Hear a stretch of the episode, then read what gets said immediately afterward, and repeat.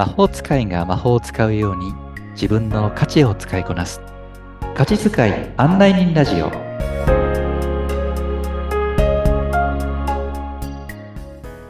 価値発見コーチのしゅうです。ナビゲーターのアボトモコです。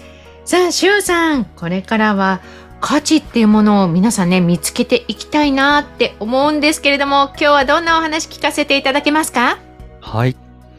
この前まで価値というのは自分の武器にもなりますよそして土台となるものですよそんな話をしてきましたけどもはい。今回はですね価値とは本当の自分につながる心の扉を開ける鍵ですよということをですね話をしていきたいと思います心の鍵。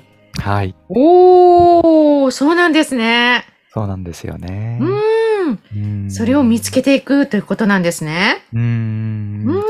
そうで。すあのこれまで価値に基づいた行動価値にも価値に基づくことを考えているとすごくエネルギーが湧いてくるっていう話をしました、はい。うんで、その時は健全なエネルギーが湧いてくるので、それが実現できてる、できてると本当に自分らしさが表現されている。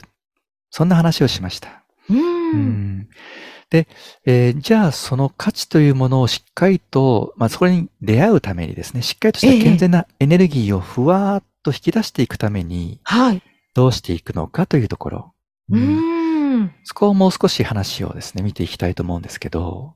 はい。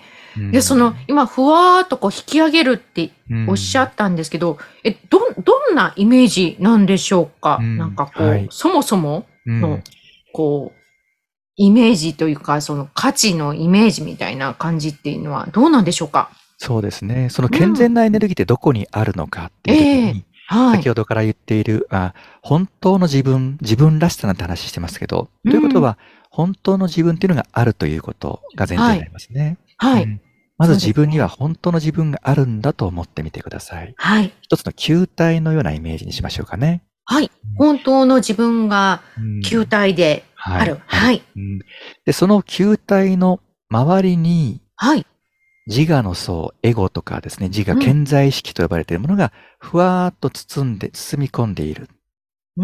そんなイメージ。なので、2層になっているという感じですね。皆さん思い浮かべていただけましたでしょうかね。うん。本当の自分のコアなところがあっうんて、うんその周りを健在意識、こう、うん見えている部分があるよっていうことなんですね。そうです、そうです、そうです、そうです。まあ、いろんなイメージしていただいていいと思います。例えば、ええ地球をイメージすると、はい。地球の核、コはいアと呼ばれている部分が本当の自分で、ええええその表面には例えば地殻があったりとかマントルとかですね、はいあったりとかマグマがあったりするんでしょうかね。うんそういうふうな層があるとか、はい。あとは水風船、ええねうん中には水というものが入っている。ええそれをゴムの膜が覆っている。ええ水が本当の自分。うんゴムの膜が健在意識、自我の層。なんていうふうに。うんこう、そういう理想のイメージ。二層の、そう、イメージという感じですね。はい。うんうんうんうんうんうんうん。で私たちは基本的には通常24時間この健在意識の中である意味生活しているわけですよね。ええうん、物事起きてから寝るまではい。いろんな情報を仕入れてます。はい。それに対していいとか悪いとか、う。うんん、判断をしたりとか、うん、じゃあこれから自分どんな、えーと行動をしようかなっていうものも考えて行動に移すっていうのも基本的には自分自身が健在意識の中で考えていく。うーん。でも、なかなかそこで本当の自分っていうところまで潜り込めないっていうんでしょうかね。たどり着けないっていうのが私たちの日常なんですよね。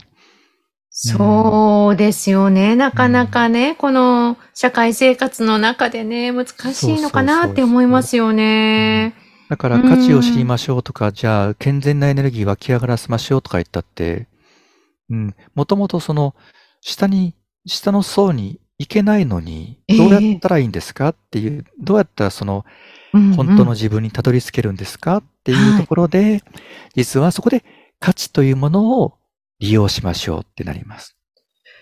そこをこう、開けるのがうん、価値なんですね。そうなんです。あの要はどうやって言ったらわからないっていう中にうん。価値というものを見つける。で価値というものが、例えば自我の層、潜在意識とうん。本当の自分、潜在意識。この層の間には見えない壁があって、ええ。その壁には扉があって、ええ。その扉を開けると、本当の自分と潜在意識とかつながるんですけど、その扉を、ま、鍵が閉まっている。ああ。だから、行き来ができない。ええええええ。でも、鍵を見つけたら、その鍵に合う扉があって、うん。そこにしっかりと鍵を刺して開けて、ど扉を開けると、本当の自分にたどり着くことができる。ええすごいですね。その鍵、めちゃめちゃ、それこそ価値がありますね。そうなんです。素晴らしい。はい。ねはい。え。そうそうそう。へえでなので、価値を知らないと、う。うんんその24時間潜在意識の中にずっといるわけですよね。うん。でそこで物事を考えたり、いろんな感情が湧いてくる。うん、で、そういう時にもっともっと本当の自分らしさでええ。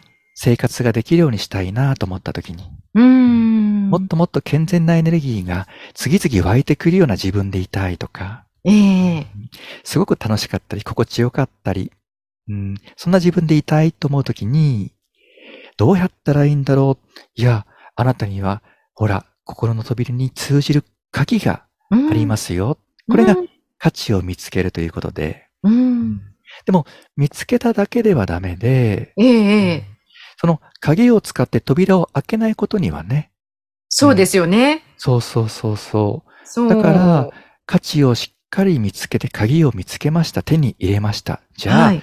ほら、あの鍵を使って扉を開けてごらん。うん。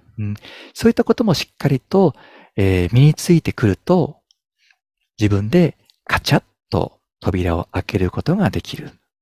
うんそれ、こう、扉ガチャって開けたとするじゃないですか。うんうん鍵を見つけて。まず鍵を見つけることが大切。うん扉があった。うん開けた。うんでもそこに入ることというんでしょうか。うんその、うんさっきおっしゃった、うん。うーんと、まあ、地下水だったりとか、、うんうんうんうんもしかすると、地球だったらマグマとかうん、こう吹き出してくるとか、うんうんうんうん。マグマは吹き出てきますけど、うん。勝手に扉を開けたら、中から出てくるものなのでしょうか？うん。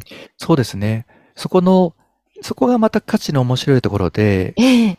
その扉を開けて、そしてこの価値に関する行動をするとか、またそこに基づくそのえ思いを馳せる、うん。うん、ですね。そのことを考えている。うん、それそのものが、例えば内側、本当の自分という内側にある空間から外側に向けて、価値のエネルギーをふわーっとこう送り出していく。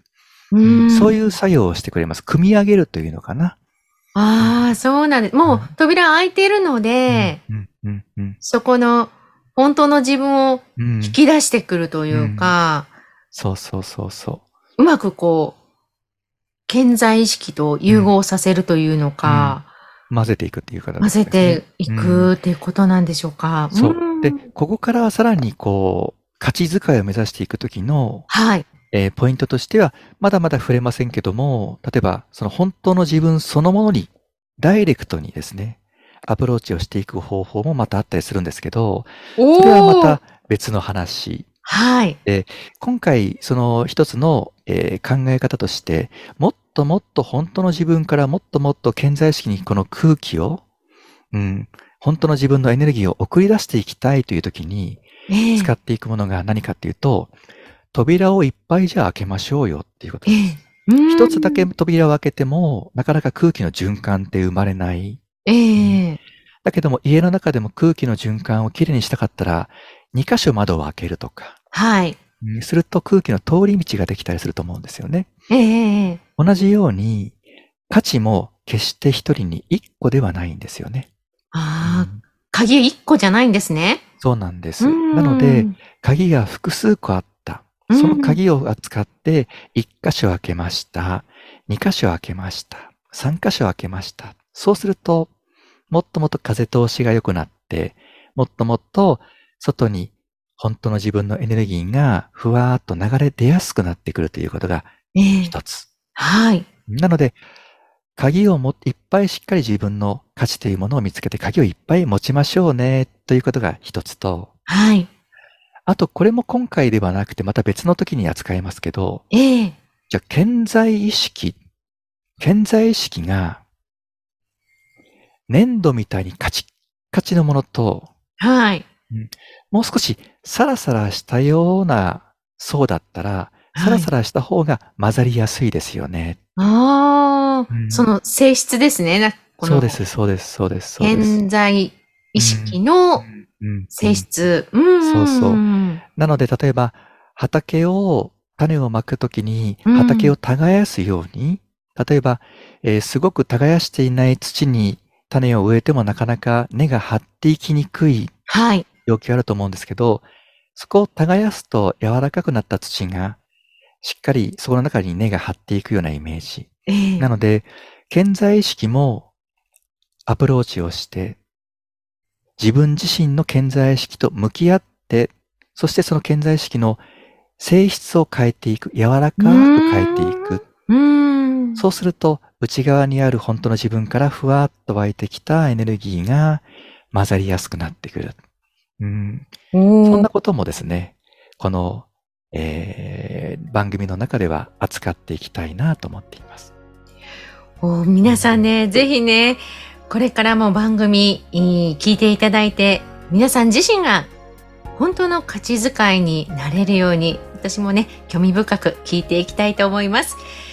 さあ、しゅうさんの番組の情報は説明欄にも記載してありますので、そちらをご覧ください。